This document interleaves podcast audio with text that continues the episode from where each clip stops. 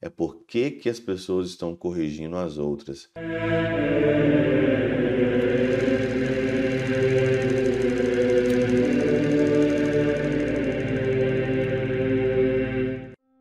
Em nome do Pai, do Filho e do Espírito Santo. Amém.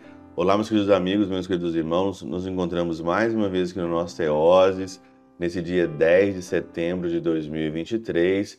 Nós estamos na 23ª semana do nosso tempo comum, hoje neste domingo. O evangelho de hoje de Mateus, capítulo 18, versículo de 15 a 20, fala sobre a correção fraterna. Nós já trabalhamos aqui alguns teoses aí passados sobre a correção fraterna, não sei aí, apareceu no meio de semana, né? Um evangelho aí é, rápido, falando sobre é, corrigir, né? Olha, eu particularmente posso falar com sinceridade, é assim, é, não é gostoso ser corrigido e não é, não é gostoso corrigir. Não sei se vocês gostam disso, né? Mas tem gente que é fissurado nessa coisa de correção, né? né? Às vezes na vida religiosa você vive com algumas pessoas que a pessoa ela, ela fica te observando para sempre fazer um comentário, olha, isso aqui está errado. Ah, isso aqui tá, você falou isso aqui errado. Ai, você não sei o que. Tem gente que é de fato um saco, né? Desculpa a palavra aqui. Tem gente que é de fato intragável, né?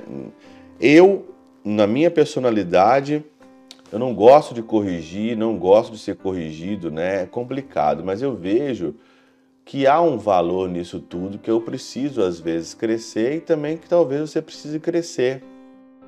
Todos nós precisamos crescer em determinadas áreas da nossa vida, não tem como a gente escapar isso. E Santo Agostinho tem um comentário na Catena Áurea para pessoas como nós que não gosta muito dessa coisa de correção e não gosta muito de corrigir, né? Não gosta nem de receber e não gosta também de ir lá falar. Santo Agostinho, ele fala o seguinte: Com frequência faça pouco caso de ensinar, advertir e por vezes censurar e corrigir os maus.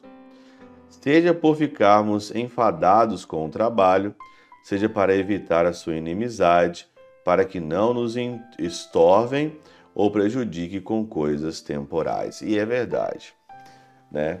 Você vai lá corrigir uma pessoa, né? Para que você vai corrigir aquela pessoa? Ela, ela pode interpretar aquilo de uma maneira errada, ela pode olhar para você ali e te prejudicar temporalmente, e é uma inimizade. As inimizades vêm sempre todas por causa de correções, por causa de palpites na vida alheia. Ah, a pessoa nunca mais vai olhar para outra eu tenho uma certa dificuldade também em relação a isso.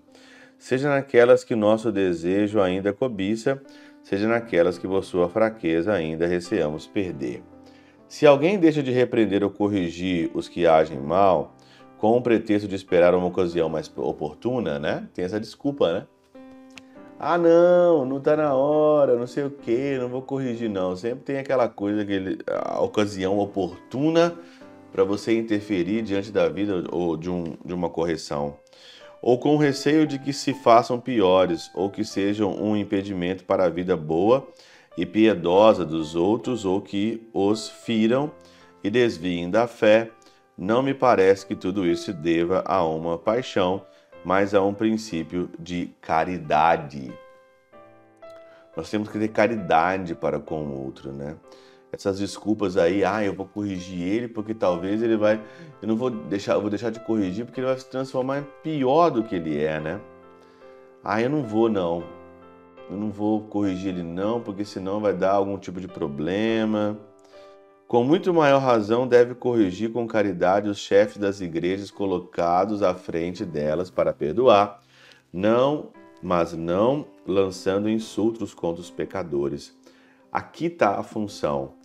Eu acredito que quando alguém, quando você tem autoridade sobre algumas pessoas, é dever você, é, é seu dever corrigir. Por exemplo, eu tenho autoridade em algumas pessoas que me deram essa autoridade. Eu, como padre, a pessoa está na igreja, a pessoa é dirigida, a pessoa está comigo, a pessoa fala para, olha, se acontecer alguma coisa você me corrige, né? Então, quando você tem uma autoridade, é obrigação sua e é mais fácil quando você tem uma autoridade. Agora, quando a pessoa não te deu a autoridade, a pessoa não falou nada que você deve corrigir ela, eu prefiro ficar calado. E não estando isentos de culpa desse gênero aqueles que, mesmo que não sejam superiores, conhecem e não fazem caso de muitas coisas que deveriam advertir e corrigir daqueles a quem estão intimamente unidos pelo laço da, de uma vida comum. Aí, ó. E não fazem. E não os corrigem por se evitar os inconvenientes que lhe resultariam, por causa das coisas temporais de que, de que usam licitamente, mas nas que se deleitam mais do que devem. Então, tudo é para evitar incômodos, né? As pessoas hoje não corrigem as outras para evitar incômodos. Ah, não vou fazer isso, não vou fazer isso. Mas se o seu intuito no fundo é um intuito de caridade, eu estou corrigindo o outro para que o outro se salve, para que o outro fique melhor, é uma coisa. Nós temos que perguntar é por que, que as pessoas estão corrigindo as outras. É por Cristo? É para que ela seja melhor? É para que ela seja uma pessoa diferente? É para que ela seja uma pessoa que ela cresça e seja melhor? Ou é simplesmente por inveja ou por disputa? Aí, de fato, temos que passar uma peneira e fazer um discernimento como que é essa correção fraterna. Mas fique aqui com Santo Agostinho, ele sabe melhor do que muita gente. Pela intercessão de São Chabel de Mangluf, São Padre Pio de Peltrautina, Santa Teresinha do Menino Jesus e o Doce Coração de Maria, Deus Todo-Poderoso vos abençoe, Pai, Filho e Espírito Santo, Deus sobre vós e convosco permaneça para sempre. Amém.